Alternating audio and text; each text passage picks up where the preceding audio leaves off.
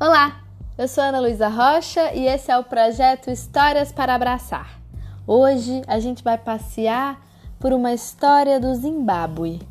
Uma dessas histórias que alguém contou para alguém, que contou para mais alguém, que contou para outra pessoa, e assim as pessoas foram contando e recontando até que ninguém mais soubesse quem foi que contou para o mundo pela primeira vez mesmo que ela já tivesse se tornado uma história muito conhecida naquele país. Quem contou por escrito, em português, foi a Vanessa Lourenço Vaz Costa. Ela se baseou em alguns livros e reuniu várias histórias num projeto chamado Um Baobá de Histórias, que ela desenvolveu no seu trabalho de conclusão de curso, numa pós-graduação em estudos afro-brasileiros. A Vanessa é, disponibilizou essas histórias por escrito no trabalho dela, eu vou deixar o link aqui para vocês, e fez uma gravação dessas histórias em áudio, porque quem era o contador de histórias do projeto dela era o próprio Baobá, uma árvore da palavra. E essa história do Zimbábue, então, se chama O Espírito do Grande Baobá. Vamos ver como foi? Há muito, muito tempo existia um enorme baobá perto do rio Zambeze, que todo mundo chamava de o Grande Baobá. O baobá desse conto era o maior, o mais grosso e o mais alto de todos. Tinham vivido muitíssimos anos e tinha aprendido várias coisas. Portanto, era uma árvore muito sábia. Todas as outras árvores e os animais que viviam por ali a tratavam com bastante respeito. Sua fama se espalhara por toda a parte e eram muitos os que se aproximavam para pedir conselhos.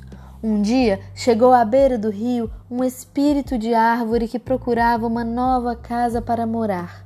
Os espíritos das árvores são muito especiais e sempre procuram a melhor árvore para se instalar. Então ele se dirigiu ao grande baobá e perguntou se poderia se instalar e morar dentro do seu tronco. O grande baobá ficou muito contente com a proposta e aceitou na hora. Era uma honra ser a árvore escolhida por um espírito. Durante um tempo, o espírito da árvore fez com que todos os habitantes daquele trecho da selva junto ao rio Zambeze vivessem felizes. Mas um dia, uma praga estranha e desconhecida caiu sobre a selva e estragou as plantas e as árvores, apodreceu os frutos e fez adoecer os animais. Até os peixes da beira do rio nadaram para bem longe dali para não morrerem envenenados. Milhares e milhares de gafanhotos saltavam por toda parte e devoravam tudo. Milhares e milhares de lagartas de todo tipo subiam pelos troncos das árvores para comer todas as folhas que encontravam. Na verdade, comiam tudo. Com a praga também vieram ventos bem fortes que sopravam sem parar e destruíam tudo que encontravam pelo caminho. A terra secou, as cores se apagaram. Com muita preocupação, o grande baobá pediu ao espírito da árvore que salvasse a selva, que fizesse alguma coisa para deter aquela praga misteriosa que podia destruir todos. Já sei! exclamou finalmente o espírito da árvore. O grande baobá convocou as criaturas da selva para uma indaba. Todos se reuniram sob a sua grande sombra. O espírito da árvore falou com uma voz que soava como o vento quando se move entre os galhos. É preciso que a gente faça vir a chuva. Ela é a única que pode espantar essa praga que está destruindo nossa bonita terra e nos devolver a calma.